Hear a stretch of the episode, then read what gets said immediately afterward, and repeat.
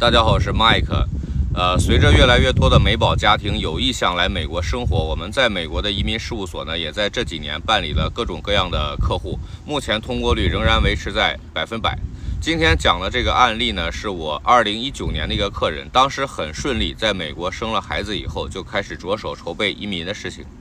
这个客人在国内一家的地产公司任职，具体职位属于技术高管。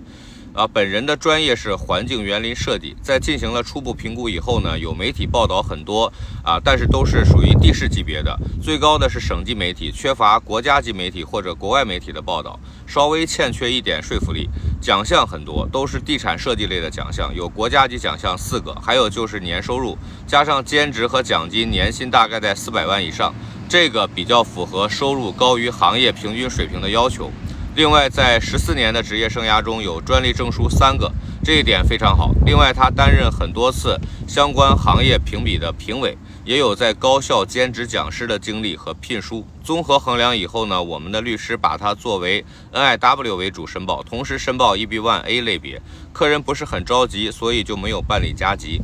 从2020年11月向美国移民局提交申请。等待了十个月左右，在今年的九月初拿到了移民局 EB1A 的批复函。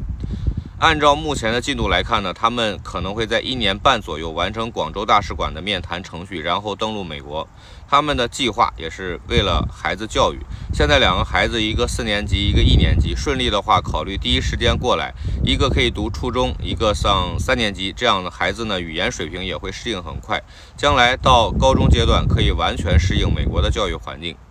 今天呢，我就分享到这里。如果有关于美国移民和美宝上学的问题，可以和我联系。